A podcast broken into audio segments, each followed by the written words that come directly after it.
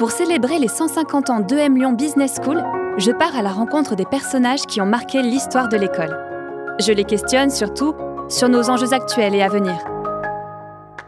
Ce soir, direction la Croix-Rousse, en 1872. J'ai rendez-vous avec la dessinandière Marianne Leroudier pour parler de l'entrepreneuriat féminin. Bonne écoute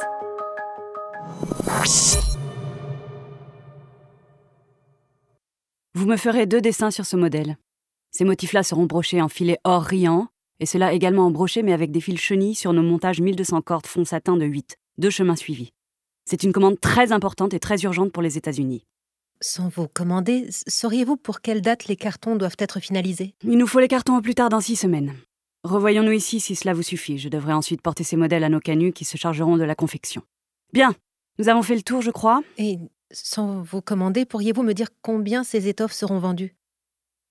Bonjour, nous pouvons vous aider? Euh, bonjour Excusez-moi, je, je suis juste de passage. Euh, je peux vous demander ce que vous faites? Oh, installez-vous avec nous, chère voyageuse. D'où venez-vous? Voyez-vous ces étoffes? Je donne actuellement mes indications à Madame Leroudier pour la commande de ce tissu. C'est une commande très importante et très urgente de mon mari pour les États-Unis. Et Madame Leroudier, ici présente, prend bonne note de mes indications, n'est-ce pas? Oui, bien sûr, Madame Hénard. Je suis dessinandière. Je dessine les motifs qui servent ensuite de modèle au canut pour la fabrication des tissus. Madame Leroudier est une artiste très expérimentée, une véritable perle qui nous vient de Belfort. Ses talents sont d'ailleurs reconnus et appréciés dans le monde entier. Madame Leroudier avait été exposée à Rome en 1870 et elle participe cette année à l'exposition universelle de Lyon. Son mari, Jean, est aussi un dessinandier mais également un des plus habiles techniciens de cette ville. Vous lui ferez mes compliments, n'est-ce pas? Oui, bien sûr, Madame Hénard. Mon mari travaille pour la maison Henri. Madame Leroudier, vous, euh, je vous connais un peu. Euh, C'est Monsieur Varenne de la Maison des Canuts qui m'a recommandé de vous rencontrer. Mais vous, Madame euh, Hénard, euh, désolée, mais qui êtes-vous? Varenne, Varenne. Serait-ce un parent de Monsieur Varenne de Saint-Étienne, le maître passementier? Je m'appelle Camille Hénard, fille de Henri Hénard, célèbre négociant et chevalier de la Légion d'honneur. Mon grand-père, Claude-Joseph Hénard, quitta la Bresse pour s'installer à Lyon où il fonda une fabrique de draps militaires. Et donc vous employez Madame Leroudier. Disons que Madame Leroudier met ses talents au service de notre société, ce serait plus exact. Savez-vous comment fonctionne notre grande fabrique lyonnaise? Il y a d'une part les négociants, les soyeux, qui achètent des soies étrangères, et un nombre plus important de marchands fabricants d'autre part, qui distribuent la soie moulinée dans les ateliers de Canut et qui vendent ensuite les étoffes fabriquées. Et. Et tout cela sont des chefs d'entreprise alors? Ce sont des chefs de maison, oui, des marchands de soie, aujourd'hui groupés en unions, et auxquels s'ajoutent les banquiers qui fournissent les fonds nécessaires au travail de la soie, les colorants, les autoclaves, les essoreuses, enfin ce genre de choses. Donc le soyeux prospecte et récupère les commandes qu'il distribue ensuite à ses ouvriers, c'est ça? Eh bien non, toutes ces parties prenantes sont des indépendants qui possèdent leurs propres outils de production. Des producteurs de verre à soie, en passant par les dessinandiers tels Madame Leroudier, et jusqu'à nos célèbres canuts de la Croix-Rousse. Je dirais que plus de la moitié des habitants de cette ville travaillent en atelier et sont donc indépendants. Lyon est une ville d'entrepreneuriat, ça ne m'étonne pas. Chaque année, Lyon est élue première ville française où il fait bon entreprendre. Et qui sait depuis combien de temps c'est le cas? Donc les canuts et vous-même, Madame Leroudier, vous êtes en quelque sorte euh, des auto-entrepreneurs et vous répondez à des commandes de sociétés plus grandes que vous qui pilotent la fabrique des tissus. tu parles d'une révolution? Uber n'a rien inventé finalement. C'est une division du travail qui a fait ses preuves depuis longtemps à Lyon et nous en sommes fiers. Les canuts gèrent la production et les soyeux assurent la fonction commerciale. Nous formons en quelque sorte une grande et laborieuse famille. Oui, oui, je veux bien croire que cette division du travail est très efficace. Mais entre nous, on sait très bien qu'elle a aussi ses inconvénients. Vos petites mains doivent subir des cadences infernales, et admettez que le pouvoir de négociation doit être à sens unique. Et quelle est la place des femmes dans cette grande fabrique lyonnaise? Les femmes jouent évidemment un rôle très important dans cette organisation, et nous participons de tous nos efforts à la prospérité de la fabrique.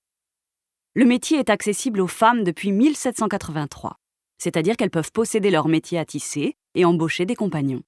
Ça, c'est impressionnant, je reconnais. En France, le travail des femmes n'est réellement entré dans les mœurs qu'entre 1977 et 2016.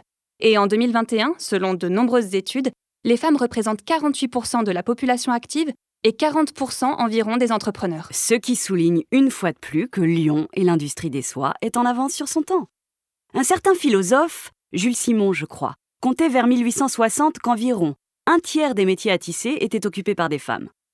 Diriez-vous qu'il en est autant aujourd'hui, Madame Leroudier? Moi, je pense que les femmes ont certes le droit de travailler dans la fabrique, mais elles sont souvent reléguées à des métiers très spécifiques. Vous avez raison. Entre nos ourdisseuses, nos dames patronesses ou les employés du Grand Bazar, nous pourrions dire que chacune joue sa propre partition. Oui. Il y a aussi les domestiques, les ouvrières, les dévideuses, les couturières, les brodeuses, les tailleuses, tous ces métiers en amont de la production. Madame, savez-vous dans quelles conditions travaillent les ouvrières pensionnaires de la manufacture de Jujurieux et de la maison Gindre de la Croix-Rousse? Au reste, les travailleurs de cette branche forment une grande famille. Quel est votre rôle, vous, dans cette euh, grande famille? Moi? Je supplée aux affaires de mon mari en négociant pour lui les commandes qu'il a conclues à l'étranger. Et j'organise des dîners avec nos voisins de quartier, qui sont en fait des rendez-vous d'affaires. Sinon, dans mes journées, je sors très peu, J'évite de perdre mon temps dans la rue, je vis beaucoup dans mon intérieur et en moi-même pour nos enfants. C'est là mon programme annuel. Et vous êtes l'associé de votre mari dans cette affaire? Ou vous vous contentez d'une position de subalterne? Ni l'un ni l'autre. Dans notre maison, nous sommes très satisfaits de cette complémentarité. Nous considérons œuvrer ensemble à la réussite de l'entreprise familiale. Oh, vous pouvez trouver bien sûr que les femmes sont en arrière-plan. Il est vrai qu'elles opèrent bien souvent dans l'ombre et elles le savent. Mais cela ne signifie pas qu'elles ne participent pas aux affaires, tout particulièrement dans leur début. Jean-Claude Daunien, Louis et Charles Payen, lorsqu'ils fondèrent respectivement leur maison spécialisée dans le tissage de tulle et la filature, eh bien leurs femmes se mobilisèrent sans compter pour aider les affaires familiales. Oseriez-vous avancer que les jeunes Alexandrine et Amélie occupaient une place de subalterne lorsqu'elles fondèrent un atelier de broderie en soie pour compenser les débuts tumultueux de l'entreprise familiale? Ouais, N'ignorez pas que les sagas familiales aiment beaucoup insister sur la modestie des premiers temps, durant lesquels toute la joyeuse famille est associée au dur labeur. Et puis, je dis pas ça. Je dis que c'est du travail invisible, gratuit, du travail des enfants aussi, et qu'il contribue à entretenir les privilèges des hommes dans la société. Est-ce qu'il y a des femmes soyeuses, par exemple? Dans ce vivier, quelques femmes émergent, évidemment. Il y a la veuve Morin-Ponce, qui tient le gouvernail de la banque familiale depuis plusieurs décennies, ou bien les veuves Guérin, qui assument la direction des affaires depuis la mort de leur époux. Il y a aussi la veuve. Bah, attendez, il faut être veuve pour pouvoir entreprendre? De nos jours, oui. Mais il n'empêche que ces exemples montrent bien que la femme est capable, et c'est l'important. Bien sûr, je n'ai pas dit que tout est désormais idéal, mais je crois que c'est ainsi, les bons exemples se multipliant et traçant la voie, que nous parviendrons à une meilleure représentation des femmes dans l'industrie soyeuse. Ça, c'est intéressant. Depuis que l'ordre ancien a été balayé par les événements révolutionnaires, la jante féminine est aujourd'hui émancipée à l'égal de l'homme.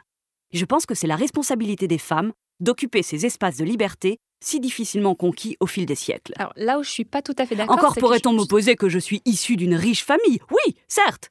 Mais Madame le Roudier, n'êtes-vous pas aussi un exemple de cette prodigieuse avancée? Alors justement. Tenez encore les moulinières de nos fabriques, qui préparent les fils et font partie des multiples spécialistes qui exigent la longue élaboration des tissus. Ces femmes de chez nous, dis-je, si mal connues hors du domaine de la soie, furent pourtant parmi les pionniers de la révolution industrielle. Sans elles, modestes ouvrières de nos campagnes, tout le monde sait bien que Passementier et Canu seraient au chômage. Je me répète, mais je pense que notre fabrique lyonnaise est une grande famille. Les revendications qui peuvent encore surgir ça et là sont le fait d'équilibres nouveaux dans un contexte de profonde mutation économique. Bon, Euh, je voulais aussi vous questionner sur la nouvelle école de commerce qui ouvre ses portes cette année. Vous en avez entendu parler?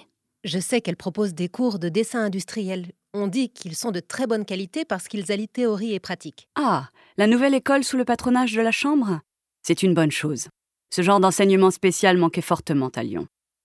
Personne ne nous contredira quand nous affirmons qu'il n'est pas à Lyon un chef de commerce, de maison de banque ou de commission qui ne soit épargné des difficultés qu'il rencontre pour composer le personnel de ses commis.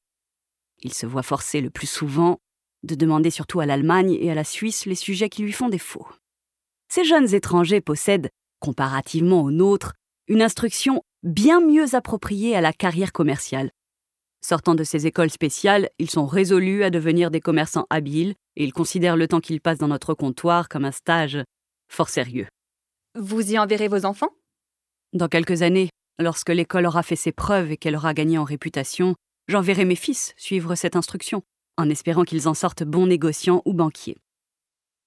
Et vous, Marianne, vous avez des enfants? J'ai trois enfants, oui. Deux filles, Catherine et Jeanne, et j'ai aussi un garçon, Émile, qui est âgé de deux ans. Oh, un sacré gone, celui-là, j'en suis sûre. Vous y enverrez votre fils, vous aussi? Je ne sais pas. C'est un peu tôt pour en décider, nous attendons aussi de voir comment l'école évolue. Hmm, Vous avez raison. L'enseignement commercial en France est encore incertain. La Chambre, pourtant, y a consacré les plus généreux efforts depuis plusieurs années. Savez-vous qu'elle a réuni pas moins de 1 million Madame Leroudier, qu'est-ce qui vous inquiète avec l'école? Je ne comprends pas pourquoi la Chambre a jugé ce moment opportun pour établir la création de cette école. Pourquoi maintenant?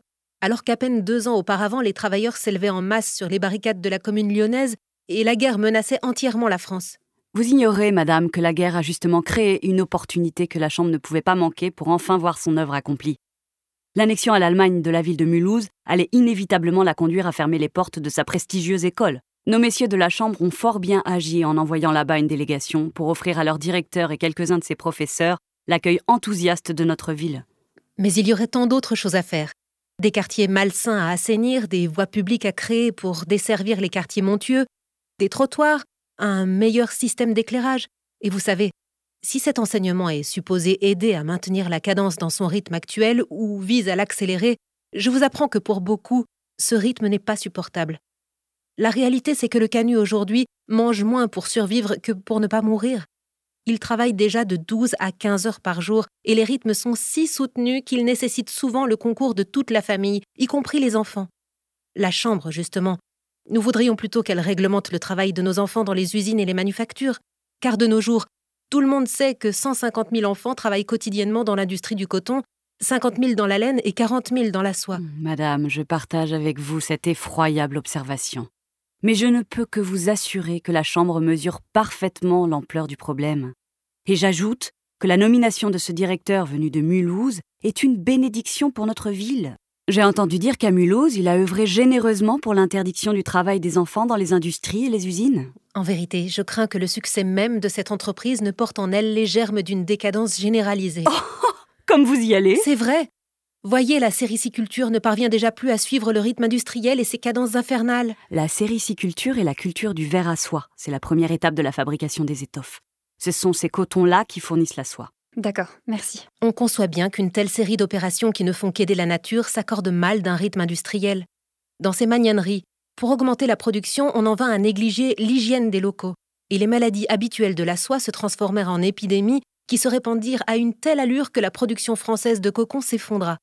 Ensuite, par répercussion, c'est l'étape de la filature qui est révolutionnée, alors qu'on sait qu'avec quelques pierres, un peu d'argile, une bassine, un trou et deux ou trois quintaux de houille, la petite usine peut fonctionner parfaitement. Mais alors? Vous nous dressez là le tableau romantique d'un temps qui n'est plus, où pour assurer l'éclosion de la graine, les femmes et les jeunes filles la portaient dans un sachet de toile suspendu en collier dans la tiédeur moite de leur sein. Vous semblez regretter un temps où l'industrie lyonnaise se suffisait d'une femme et de l'eau chaude. Un temps où deux ou trois fillettes se relayaient autour ou à la bassine et formaient tout le personnel. Mais c'est aussi parce que l'outillage reste souvent rudimentaire que la préparation du fil continue d'être une activité familiale et qu'elle encourage bien souvent le travail des enfants. Attendez, tout à l'heure, vous disiez que c'était complémentaire. Et maintenant, je parle des enfants. Nous parlons avec Madame Leroudier entre mères. Madame, ne rêvez-vous pas d'un meilleur avenir pour vos enfants? Un avenir que permettra, nous l'espérons, l'essor de cet enseignement nouveau. Bon, écoutez, je dois rentrer maintenant. Ce discours contre le progrès m'est insupportable. J'ai encore du travail. Je donne justement ces leçons à ma fille et je suis inquiète. L'écriture ne marche pas, et ma patience est tout à fait à bout. Je pense que je ne sais pas bien lui apprendre. Madame Leroudier, je compte sur votre rigueur pour ces motifs dont nous avons expressément besoin plus tôt. Nous nous reverrons ici dans six semaines. Oui, bien sûr, Madame Hénard. Je vais m'y appliquer dès aujourd'hui. Au revoir, Madame Hénard. Au revoir.